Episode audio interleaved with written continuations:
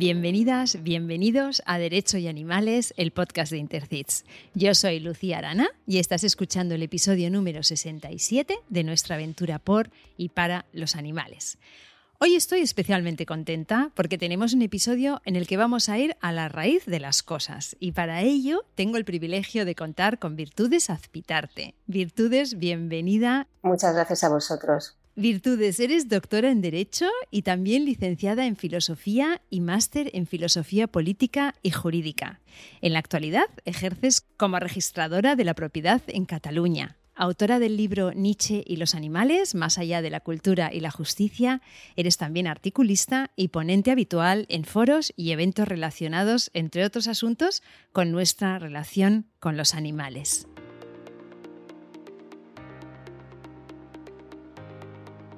Vamos a comenzar con las preguntas cortas para conocerte un poco mejor. Muy bien. ¿Tus amigas dicen de ti que eres? Que el rasgo que, que, más consideran de mí es la determinación. Lo que me propongo lo suelo conseguir, pero no porque valga más que otras personas, sino porque soy muy pesada, lo he dicho. Eh, cuando, eh, o sea, no paro nunca, no paro nunca cuando quiero algo. Eh, por otra parte, yo creo esto lo digo yo, eh, mi rasgo que más eh, me ha traicionado en la vida es la impaciencia. O sea que tienes determinación e impaciencia. Bueno, dime algo que a todo el mundo le gusta y que tú detestas. Los petardos. Eh, los fuegos artificiales y ya por extensión las fiestas populares. ¿Por qué las fiestas populares giran en torno al sufrimiento animal? Ya no solo por la barbaridad del correbous, las toros, eh, las cabras que tiran o los gatos o las barbaridades que se producen, ¿por qué la diversión es maltratar a un animal? Me parece un aberrante, me eso sí que me parece radical y repugnante. Y no solo eso, ya los petardos lo he dicho porque es que la gente considera que es una cosa neutra, pues no, no sabes el pánico que le entra a muchísimos animales, la animales que sé que se han muerto, algunos de infarto, otros por engancharse en cualquier tipo de valla por culpa de los petardos, yo los odio. Y solo pensar que estas fiestas populares tan denigrantes las estamos sufragando con nuestros impuestos porque las pagan al final las instituciones locales. Podríamos hacer otro programa e incluso un libro de esto. Yo plantearía aquí seriamente el tema de la desobediencia civil, de no pagar impuestos y con eso están pagando, estamos sufragando este horror. Así empezó la desobediencia civil en muchos, en muchos países. Muy buena idea. Yo, eh, los petardos sacan lo peor de mí. Lo peor de mí, si quieres sacar lo peor de mí, tírame un petardo al lado, ya verás. Entonces sale una especie de monstruo. Y yo soy valenciana, imagínate la de enemigos que me acabo de ganar, pero bueno. bueno, hay mucha gente en, Valencia misma que se marcha, se, va, se va. Hay que, hay que, en la causa animal tienes que dar la cara. Exacto. ¿Y de pequeña soñabas con ser? Yo quería ser agente forestal, eh, mm, tener un parque nacional, eh, patrullar, ver los animales. Claro, yo lo idealizaba mm, como un paraíso donde yo podría estar todo el día con ellos y convivir con ellos. Bueno, la verdad es que si ahora se me, diera la oportunidad, creo que eh, sí que lo sería. Sí, sí, pero creo que no es tan bonito como lo que yo pensaba cuando era pequeña. Y entonces, si no fueras registradora de la propiedad, ¿harías algo así? ¿Estarías en la naturaleza, en contacto con...? Sí, y además eh, sería filósofa, me dedicaría 100% a la filosofía, no a ratos libres como hago ahora. Filósofa, claro. Y dime un personaje, o, una persona o personaje famoso con quien te gustaría tomarte un café. Pues varios, por ejemplo, no me importaría tomarme uno con Leonardo da Vinci o con Coetzee, pero creo que tengo que decir que con Nietzsche, que quedaría un poco perplejo de todo lo que yo he sacado de sus textos y de cómo creo que yo he entendido de verdad el abrazo al caballo, la mm, figura del abrazo al caballo, que es una cosa que siempre me ha maravillado. Qué bueno, seguramente diría, esta mujer me conoce mejor que yo mismo. ¿Y, qué, haces cuando necesitas desconectar? Pasear con mis perros, por donde puedo, como me dejan, madrugando un montón para no molestar a nadie, porque yo una cosa que odio y, sé que estoy cometiendo una legalidad son las, las correas, por Dios. ¿Cómo podemos llevar a los perros con correas? Yo cuando no tengo más remedio o pasan muchos coches. Y por eso, si es necesario, me levanto a las 6 de la mañana. Pero eh, lo que más me gusta de verdad es pasear con mis perros y luego leer. Y si fueras un animal no humano, ¿cuál serías?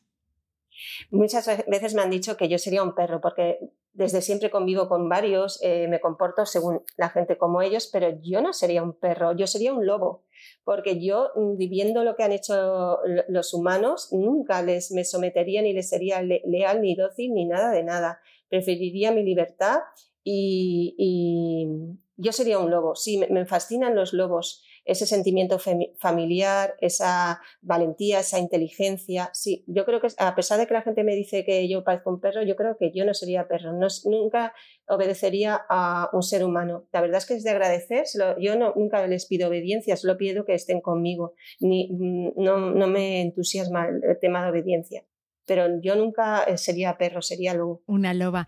Dime una cosa que te guste, una que te interese y una que te apasione. Hombre, apasionarme los animales, como a todos los del podcast, ¿eh? ¿no? Todos los que estamos aquí nos apasionan los animales.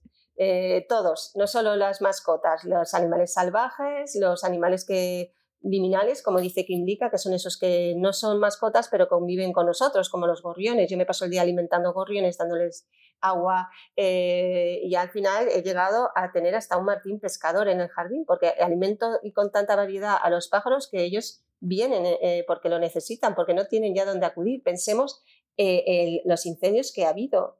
Tenemos que ayudarles, no tienen dónde beber ni dónde eh, comer. ¿Y algo que te guste y algo que te Ah, perdona, sí, algo que me guste, pues la filosofía, claro, es la filosofía me gusta. ¿Y algo que me interese ahora? Bueno, pues sí, pues ahora me estoy interesando por razones del próximo libro que quiero escribir por la antropología. Algo estudié en la carrera de filosofía, me pareció una asignatura un poco forzada, una disciplina un poco forzada, pero creo que es necesario también para conocernos a nosotros mismos como animal conocer otro tipo de culturas, no solo la cultura occidental eh, que ha consagrado la razón y el lenguaje como la regla sacrosanta, que las ha consagrado como regla de medir y de valorar a todos los seres vivos. Creo que a pesar de que no es lo que yo me dedicaría profesionalmente, creo que ahora mismo leer antropología me ayuda a comprender otras culturas y otras modas de vivir la animalidad. Y dime un lugar en el mundo en el que te gustaría vivir, aunque fuera por un tiempo.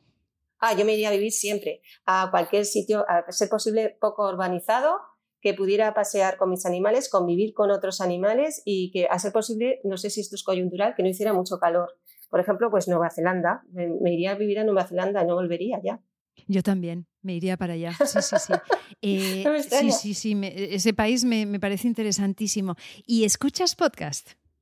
Bueno, ahora los estoy escuchando gracias a ti, que me has aficionado a ellos. He estado escuchando todos los que habéis hecho y me han parecido muy interesantes. Me gustaría contar algún caso concreto, pero yo tengo muchos casos concretos. Lo que pasa es que lo veo muy necesario esto de los casos concretos, por lo que yo te decía de visibilizar el horror y de, y de hacer que sea la sociedad civil la que se mueva y las personas las que actúen, porque no podemos esperar a que el papá Estado nos solucione el problema de los animales, pues podríamos esperar sentadas, ¿sabes? Claro, y aparte de este, que claro, obviamente lo recomendamos a todos, recomiéndanos algún otro podcast. Hay uno que se llama Animalista, que está, es muy entusiasta y está muy bien. Escucho otros sobre comportamiento animal, algunos estoy de acuerdo, otros no, también escucho cómo educar a tu perro, pero mi criterio para educar a mi perro es que él, yo no tengo que educar a nadie.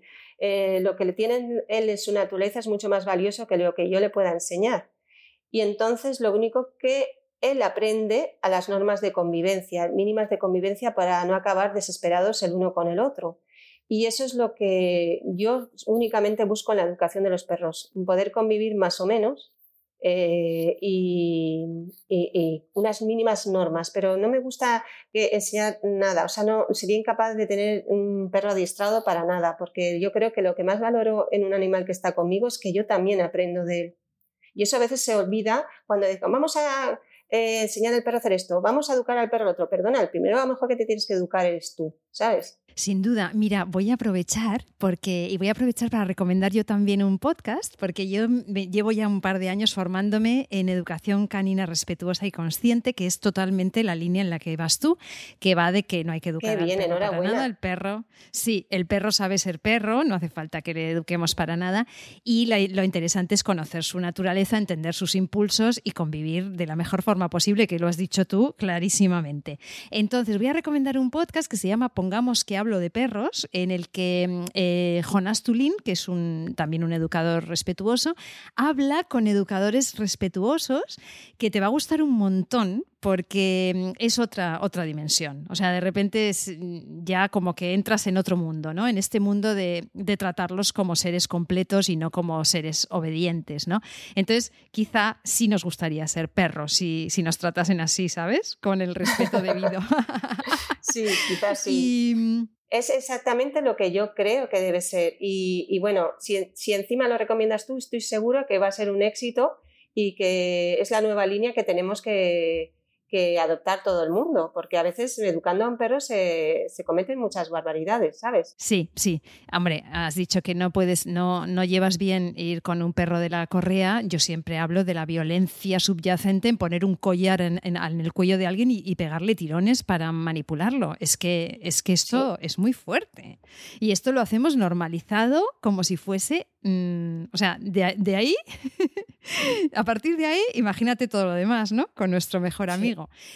Em, vale, y este año Virtudes queremos dar visibilidad a algunas entidades de protección animal, entonces las ponemos en, en, las notas del programa por si a alguien le apetece colaborar o lo que sea. Dinos alguna en la que confíes o que conozcas por algún motivo. Pues eh, no la conozco personalmente, pero la sigo a través de las redes sociales Siempre me ha maravillado, mm, a ver, yo respeto todas las organizaciones animalistas y todas me encantan, pero hay una que es, especialmente el que la dirige me cae muy bien, que es la de El Refugio de Madrid. Y te voy a decir por qué. Porque él, sale con cada perro, lucha por la adopción de cada perro. Eh, en el caso del COVID fue allí a recoger unos perros que estaban encerrados porque sus eh, habían confinado a los dueños. Ese tipo de entrega a mí me ha llegado bastante. Y entonces, además, mm, en su página solo salen perros feos y viejotes, y entonces eso me ha parecido muy tierno. Y bueno, pues no sé, quizá es, un impulso, es el instinto, es otro modo de conocer, que no sea el de hacer un análisis pormenorizado. A mí me gusta el refugio.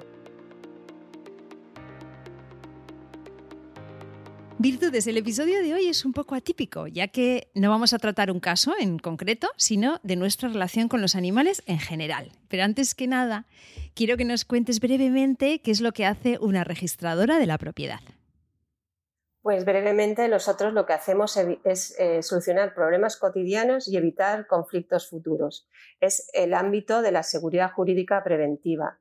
Eh, antes de tener que ir a un juez, mm, antes de complicarse las cosas eh, de manera irresoluble y, de forma em, costosa para todo el mundo, nosotros hacemos el control de legalidad de todos los documentos que se refieran a eh, derecho de propiedad y demás derechos reales sobre bienes inmuebles. Comprobamos que se cumplan todos los requisitos legales y que estén de acuerdo con el historial que obra en el registro y eh, con ello evitamos conflictos futuros. Para una inversión es muy necesario que para invertir en, un país que tenga este tipo de seguridad jurídica preventiva. Yo, Virtudes, siempre que eh, he podido escucharte hablar, pues me maravillo mucho de la claridad con la que te expresas en el tema de la defensa de los animales.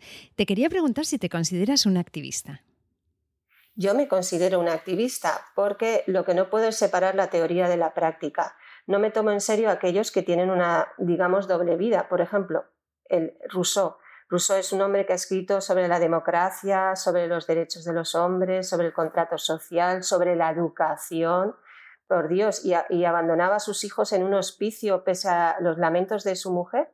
No, quiero leer nada sobre él, no me interesa. Eh, yo creo que cada día tienes que mostrar tus ideas, incluso a veces entre un público muy antipático o muy agresivo, porque otra cosa que daría para un programa entero es por qué es tan agresivo el público que no está de acuerdo con la defensa de los animales. Tengo yo bastantes teorías al respecto. Y cada día tienes que ayudar a un animal, no comer productos animales, denunciar el maltrato, todo ese tipo de cosas. No hace falta chillar ni, entrar en, en una propiedad privada, que si hay que hacerlo sería.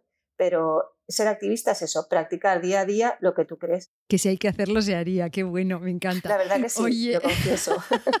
me encanta, a mí también me gusta la acción directa. ¿eh? No vamos a hacer aquí llamamientos a nada de esto, pero la verdad es que cuando lo hacen pienso, Un poquito. mira, ole, eh, virtudes. Hay una parte que creo que es poco conocida de ti, pero que a mí me gusta especialmente y me emociona, y es que has rescatado a varios perros de servicio y les has dado una segunda oportunidad. Entonces, quería que nos cuentes cómo llegas a ello y cómo ha sido la experiencia.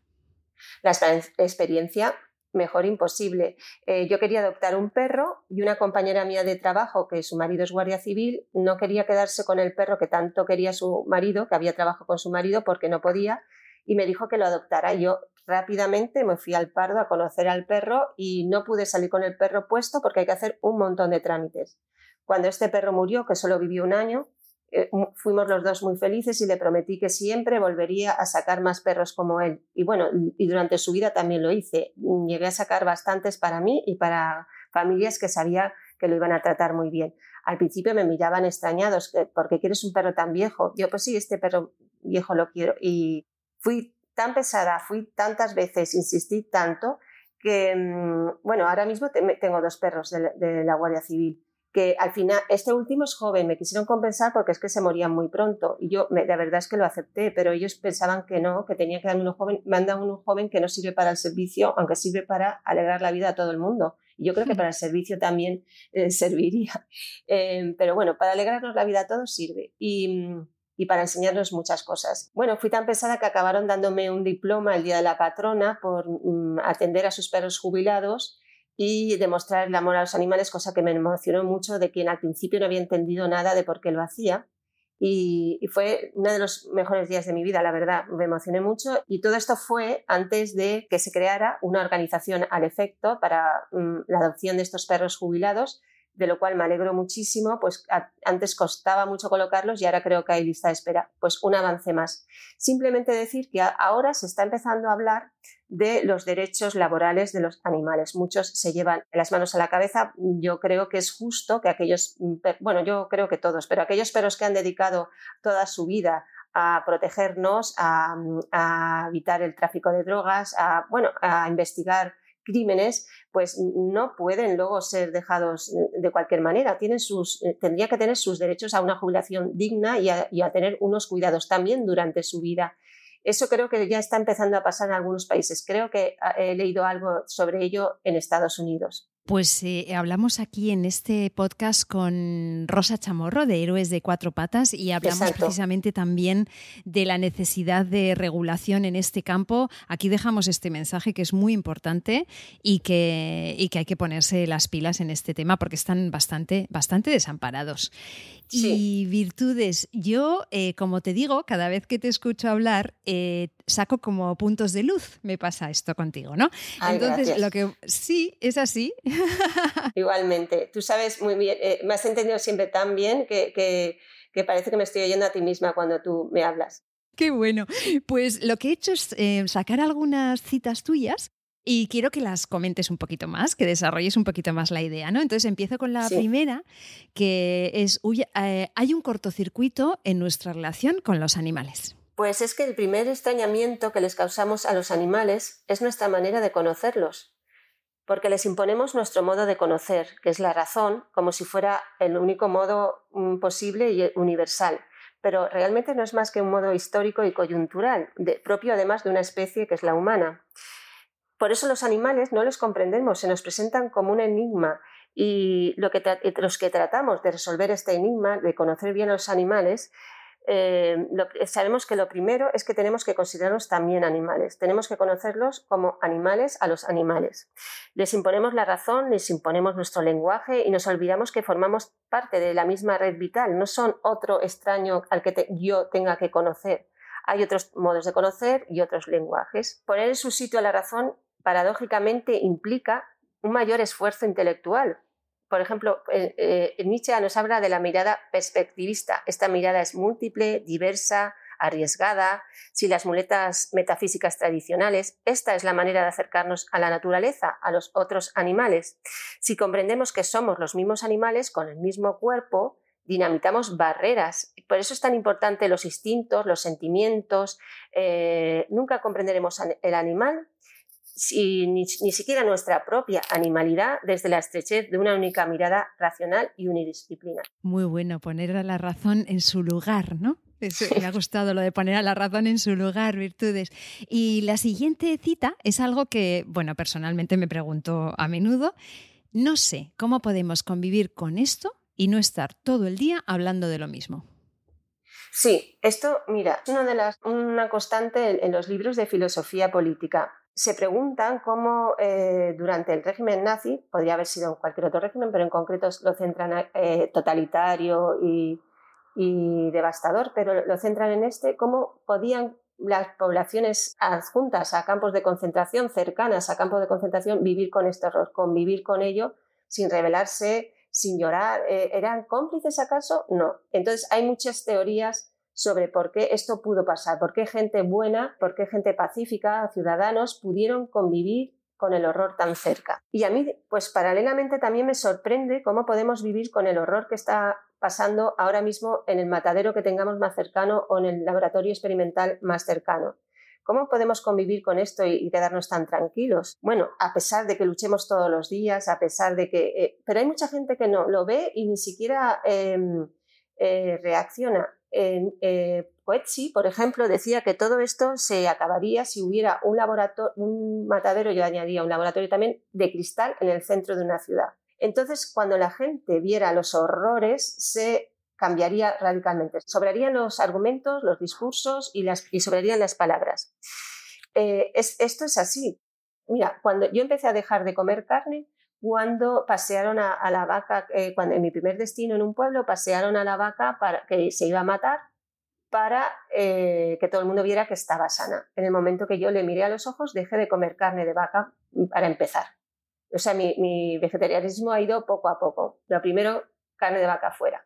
Yo añadiría otra cosa además, es acabar con los vicarios. Por ejemplo, si la gente tuviera que matar al animal que se va a comer o separar a la vaca que acaba de tener un ternero de su ternerito, entre los lamentos de la vaca y del ternerito, para poder tomar la leche, mucha gente dejaría de tomar leche. Eso es lo que mm, yo ah, creo que está pasando porque podemos convivir con ese horror, porque en realidad no lo estamos viendo, no es, es fácil cerrar los ojos. Por eso hay que abrirlos y, la labor de abrir los ojos es muy importante, con un inconveniente que últimamente observo que hay gente que puede ver estos espectáculos y seguir mirando a otro lado o olvidarse al minuto. Eh, parece como que el umbral del horror, de la tolerancia e intolerancia está subiendo y eso me preocupa mucho. Me recuerda a la, imagen esta del coronel Kurtz en, en Apocalipsis Now cuando dijo esto es el horror, esto es el horror. Otra, otra cita tuya, Virtudes, eh, muy en línea de lo que estás comentando. El horror Está en los mataderos y en los laboratorios. El horror al maltrato de una mascota animal está focalizando todo lo que es la actividad animalista. Y eso es horroroso. Pero detrás de ello hay miles y millones y billones, me atrevería a decir, de animales que viven en unas condiciones intolerables, unas condiciones que son peores que el infierno y mueren de una manera espantosa. Y eso queda un poco olvidado. Em, no, digamos ya la experimentación animal, es eso ya no es un crimen contra la vida, es un crimen contra el sentido de la vida. ¿Cómo podemos construir una ciencia, un progreso humano eh, por encima del sufrimiento atroz de muchos animales? Un sufrimiento que, bueno, hay que decirlo, mm, para mí siempre innecesario, pero es que además mm, para los científicos, ellos mismos lo dicen, la mayoría de los casos no sirve para nada. De los, de los experimentos que no sirven para nada, mm, nadie habla ni tampoco de los que se pueden evitar, ni tampoco de aquellos que se realizan por rutina. Eh, la experimentación animal es una cosa espantosa que nos impide crecer como personas. Es imposible que crezcamos ni progresemos científica ni humanamente sobre el, sufrimiento de otros. El crecimiento tiene que ser conjunto de hombres y animales, no a costa de los animales. Esta frase me encanta. El que salva a un animal, salva a la humanidad. Sí, esta frase es, eh, bueno, es una, eh, una, manera de darle la vuelta a una frase muy conocida que, según los textos, unos está en el Talmud, otros en la Torah. El caso es que es la frase que dice el, contable de la lista de Schindler en la película del mismo nombre, cuando dice, pero si solo es un hombre más el que podemos salvar, él contesta, el que salva a un hombre, salva a la humanidad. Esta frase yo la he trastocado, el que salva a un animal, salva a la humanidad.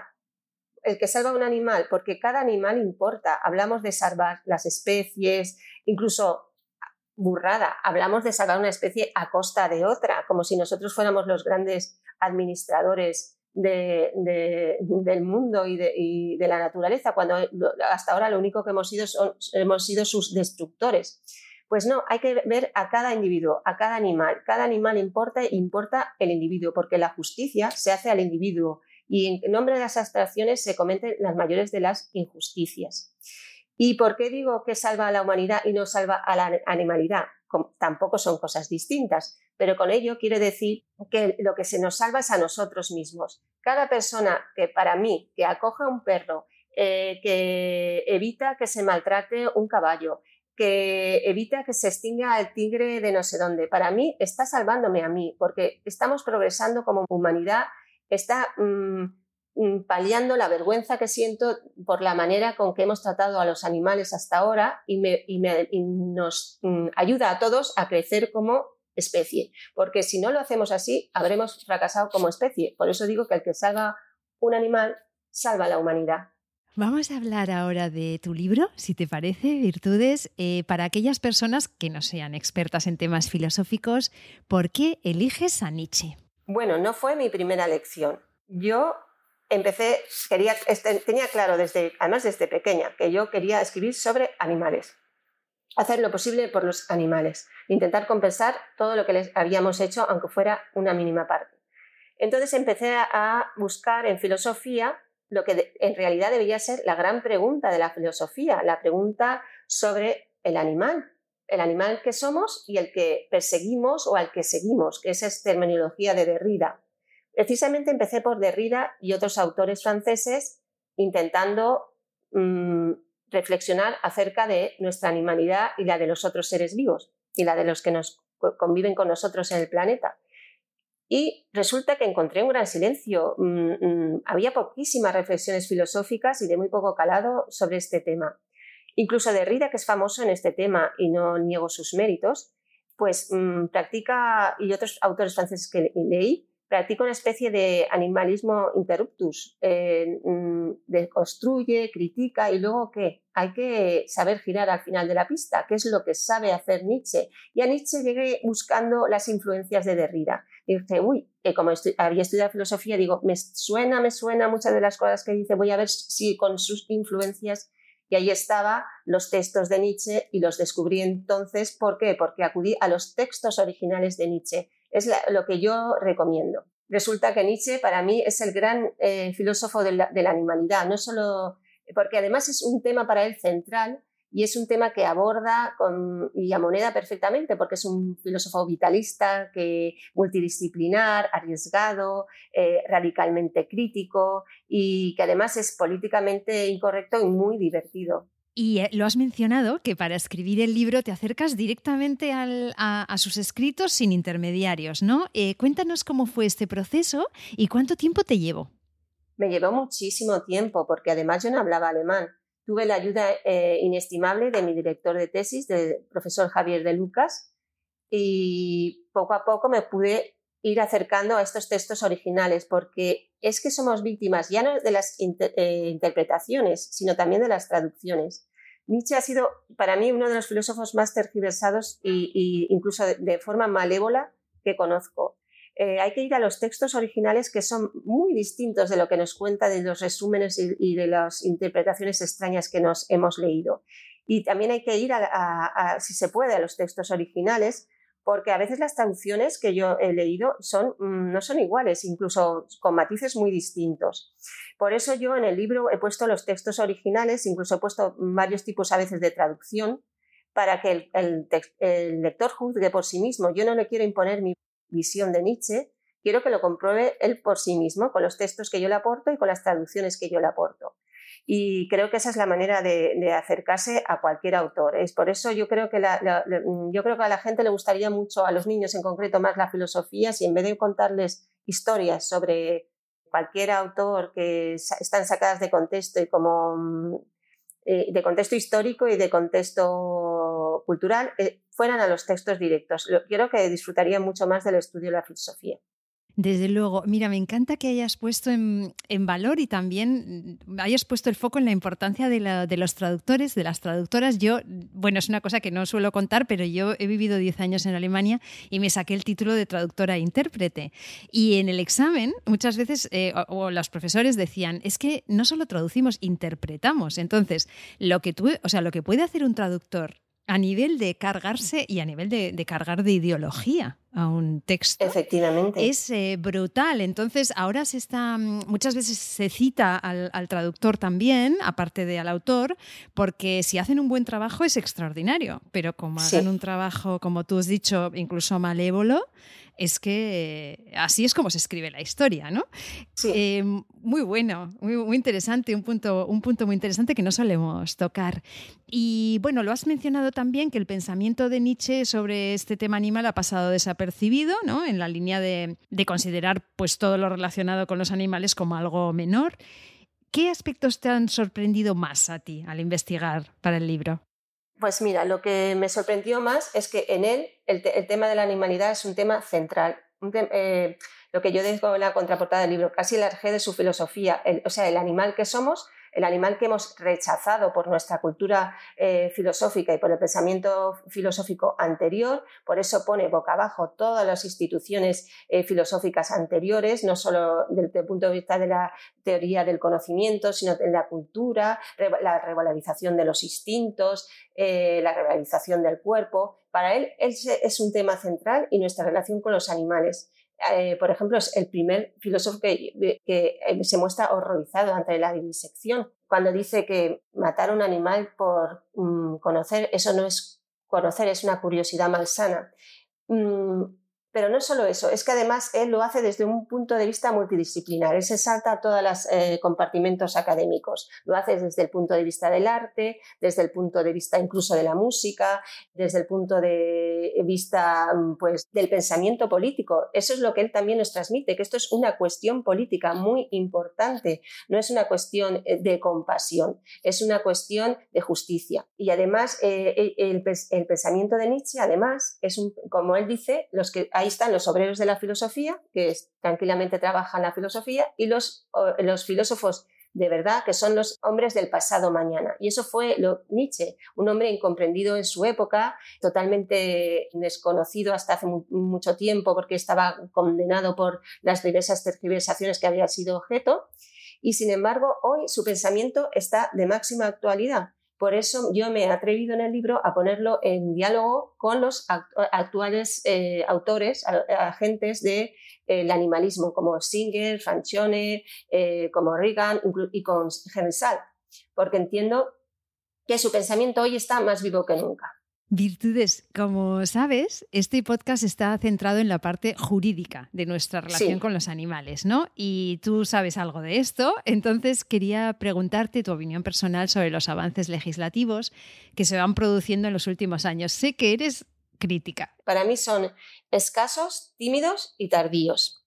Pero bueno, bienvenidos sean, no los voy a rechazar, ni mucho menos. Pero lo que es lo que más me preocupa, lo que más me preocupa es el grado de incumplimiento. Esto es debido a una falta del sistema educacional, porque mucha de la gente la destinataria de estas leyes no cree en ella y simplemente la cumple en plan maquillaje y, muchas la incumplen directamente.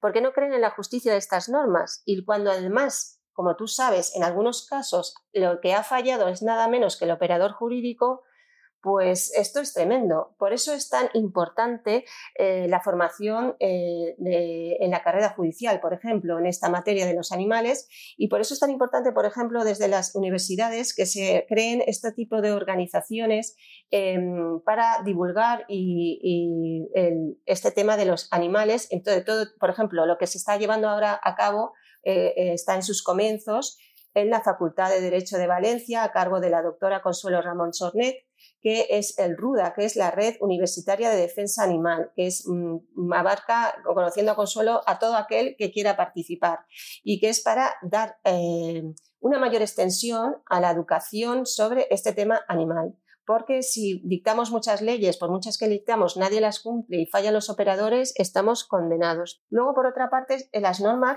las legislaciones, normas necesariamente muy ambiguas, porque son fruto de negociaciones, a veces yo diría directamente pasteleos. Por ejemplo, ¿alguien entiende por qué se prohíben los, corridas de toro y no los correbous? Pues mm, mm, no hay que pensar mucho para darse cuenta qué es lo que ha pasado.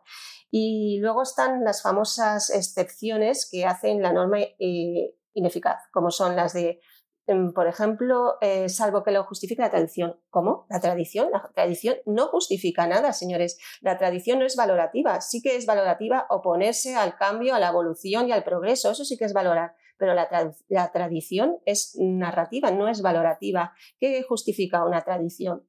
Y cuando se habla de sufrimiento necesario o innecesario, perdón, innecesario para quién, porque eh, para el animal siempre es innecesario. ¿De qué tipo de innecesariedad o necesariedad estamos hablando? Estas, estas excepciones me parecen terribles. Otra cosa que veo mal en la legislación actual es que no contempla a todos los animales. Lo que he dicho antes, el horror a una mascota familiar es lo único que parece que mueve a los legisladores, quizá porque sea lo más visible, pero tenemos la invisibilidad, como te decía antes, de los mataderos y de los centros de experimentación, que eso está mucho más escondido. Sobre estos pobres nadie se acuerda, nadie legisla, como mucho se les relega al ámbito administrativo, o sea, se les sigue considerando cosas. Em, pero bueno, hay que ser positiva. Destaco mucho la labor de los abogados y demás juristas que están eh, luchando por este tema. Y también alabo mucho a los ciudadanos que denuncian y se implican, porque al final son los que mantienen eh, viva la llama.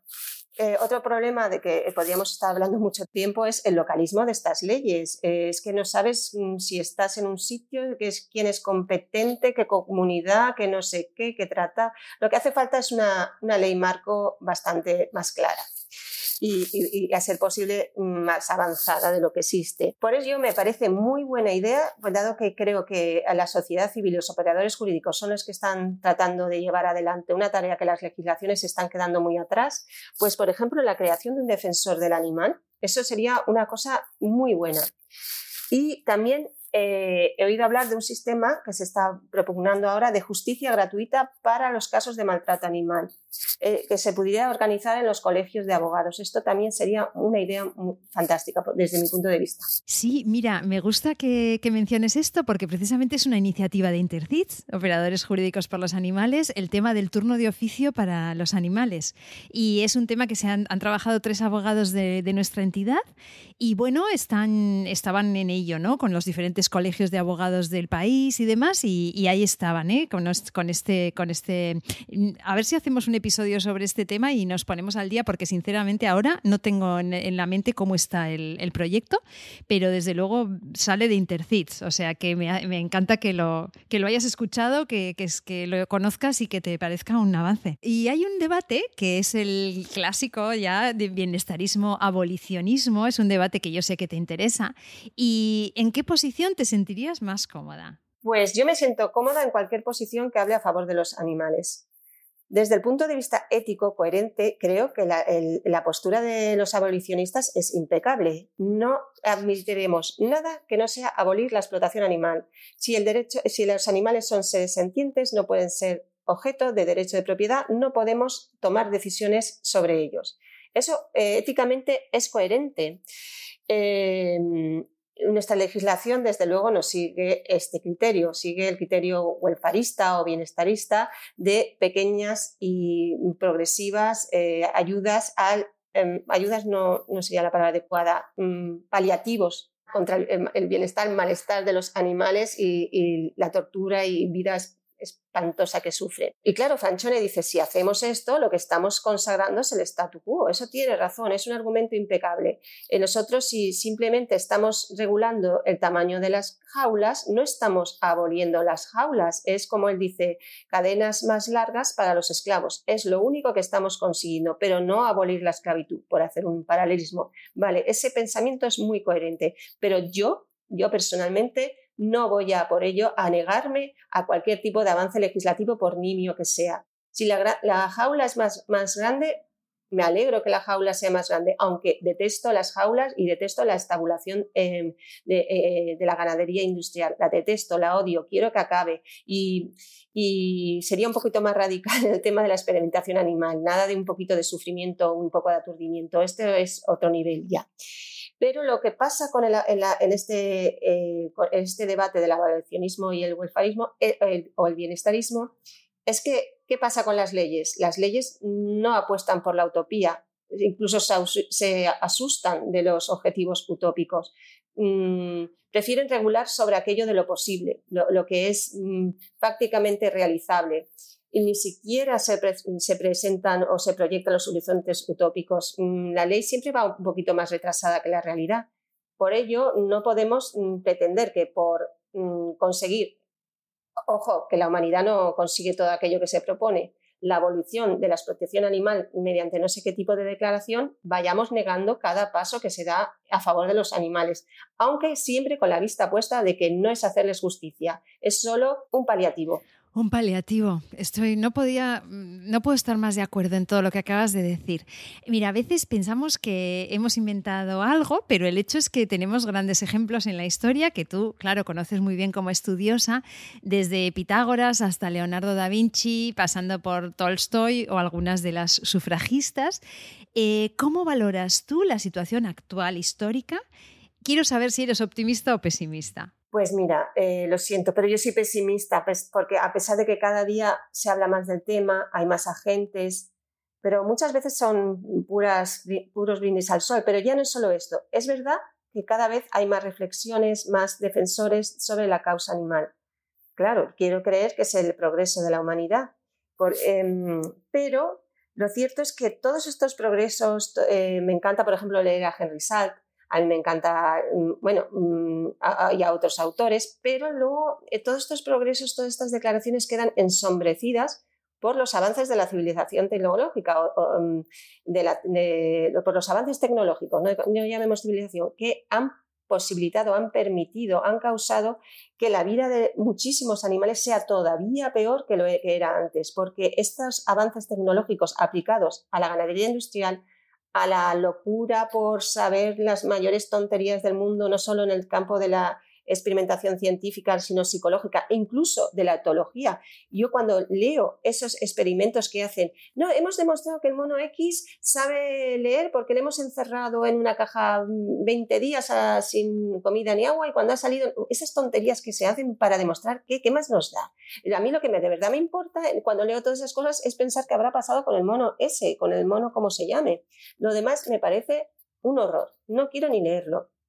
Entonces, eh, cuando estas cosas pasan, mm, pasan en mayor grado que pasaban antes y además mucho más escondidas. Antes los mataderos de los pueblos estaban, estaban en el centro del pueblo. El, físico estaba a la vista de todos y, los médicos. Ahora es un mayor, mm, intensivamente, muchísimo más daño, muchísimo más crueldad y por eso, eh, eso es lo que ha permitido eh, este avance cultural como es la tecnología y por eso soy un poco pesimista. Además también soy pesimista por la posibilidad de una involución, porque son avances muy escasos los que hemos logrado hasta ahora, bienvenidos sean, como siempre digo, pero la involución está ahí. Hasta ahora parece que solo el mundo occidental se está moviendo en este sentido. Mm, parece que es un problema casi anglosajón el de la protección de los animales, cuando no debería ser así, porque, por ejemplo, la tradición cultural asiática del budismo es, eh, ha sido la más comprensiva y la más benévola con el trato animal y, siempre han sabido, ha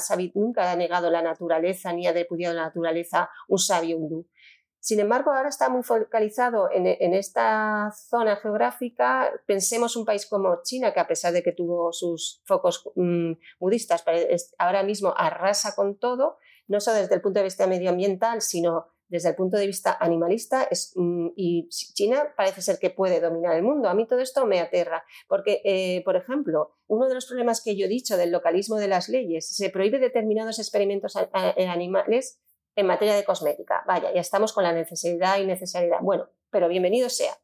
Pues muchas eh, firmas de cosméticas se pagan a, a laboratorios chinos para hacer los experimentos. Es como mm, el turismo sexual. Aquí no se lo podemos hacer, pues nos vamos a un país que lo permita y, allí lo permiten mm, y si encima se hacen millonarios con este asunto. Esto es un problema que a mí me preocupa mucho.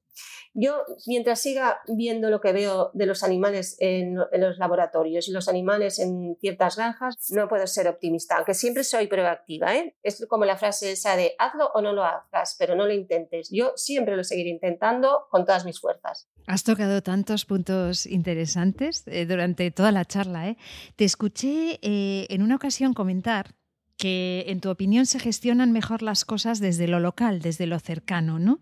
¿Y cómo podemos, desde nuestras pequeñas parcelas vitales, sin perder el ánimo, defender a los animales? Danos algunas ideas. Yo conozco gente que está todo el día hablando de salvemos eh, tal, salvemos el Amazonas, y, y, me parece estupendo. Yo también quiero salvar al Amazonas, quiero salvar Doñana, quiero salvar todo. O, por ejemplo, tenemos que mejorar la vida de los elefantes. Bueno, pues sí, pero Piensa en el individuo, en tu, en tu actividad de día a día. ¿Qué es lo que puedes hacer? Repito, la justicia se hace al individuo y se hace desde tu propio cuerpo y de, tu propia empatía con un animal que lo tienes delante. Por eso yo siempre digo, eh, preocúpate por los perros, eh, eh, ayuda a todas las sociedades protectoras, pero el perro que te cruces, ayúdale, los pájaros que puedan acercarse a tu balcón, a tu jardín, dales de comer y de beber. Estamos en plena hora de calor, se están muriendo de sed. Pero ya no solo los pájaros, también los gatos. Ayúdalos. No te preocupes tanto de las abstracciones, una vez más. Preocúpate de lo que tengas frente a ti frente al animal que, se esté ahora mismo relacionando contigo y mirándote a los ojos y preocúpate de lo que puedas hacer cada día y en cada momento por los animales. Y virtudes, qué pena me da, pero para cerrar el episodio tenemos siempre lo que llamamos los 30 segundos de oro. Ya sabes, das el mensaje que tú quieras y tus 30 segundos empiezan ya. Bueno, pues eh, ya veréis lo que yo os voy a proponer. En todos los mundos profesionales, en los académicos casi más, hay muchísima egolatría, muchísimo protagonismo, muchísimo divismo, eh, mucho egocentrismo. Yo propondría, eh, desearía que en el ámbito de los derechos de los animales, de la causa animal, como la queréis llamar, que esto no pasará. Nosotros no somos así. Precisamente los que nos ocupamos de los animales nos ocupamos de todos. Eh, es un tipo de educación que nosotros sabemos ver al que tenemos al lado y sabemos valorar al que tenemos al lado y saber que nuestro, nuestra, nuestra vida es la manera con que nos relacionamos con el de al lado. Nuestro modo de ser es relacional. Entonces lo que pediría es que se mm, dejaran al lado, sobre todo en este ámbito que es tan generoso y tan noble y tan y que se realiza con entusiasmo y entrega, como es la causa animal, se olvidaran estos protagonismos que no paran de obstaculizar y entorpecer la labor conjunta. Lo de, bueno, no, yo soy la protagonista, yo soy la que muestre de esto, yo soy el que tengo que hablar necesariamente de, de la, o, entre varias ONGs que se pelean entre ellas. No, esto hay que abandonarlo. La causa animal es una causa mucho más generosa, mucho más universal y mucho más valorativa del otro y tenemos que remar todos juntos en la misma dirección y todos desde su punto de vista y todos desde, em, digamos, desde sus capacidades o valores. Y para dar un ejemplo, yo voy a recomendar a todos que escuchéis muy atentamente y yo desde luego estoy muy interesada porque para mí es un tema que no voy a tolerar ni un paso de, atrás, el próximo podcast que se va a realizar en, aquí, en este, en este podcast de Interfits, sobre la experimentación animal a cargo del señor Repeto. Bueno, Virtudes, gracias por este mensaje que a mí me emociona especialmente porque de verdad que creo que tenemos muchísimo potencial y a veces nos quedamos en, estas, en estas luchas de ego que tanto daño hacen a todos, porque no solo a los animales, también a nosotras. Eh, gracias, gracias, gracias de corazón. Sabes que soy fan. igualmente, igualmente. De verdad, gracias por acompañarnos hoy, Virtudes. Un abrazo muy fuerte. Un abrazo. Gracias a Interfits. Pues hasta aquí un nuevo episodio de Derecho y Animales en el que nos hemos sumergido en las grandes preguntas de la humanidad y hemos visto que sin respeto por las otras especies no hay esperanza. Gracias por ser parte de la solución y por vuestro apoyo siempre. La causa animal es generosa, ha dicho Virtudes. Nos escuchamos en dos semanas con un episodio que os va a gustar. Eh, como mencionaba ella, alternativas a la experimentación con animales, porque ya ha llegado nuestro tiempo, el tiempo de los derechos de los animales. Nación Podcast te agradece haber elegido este podcast.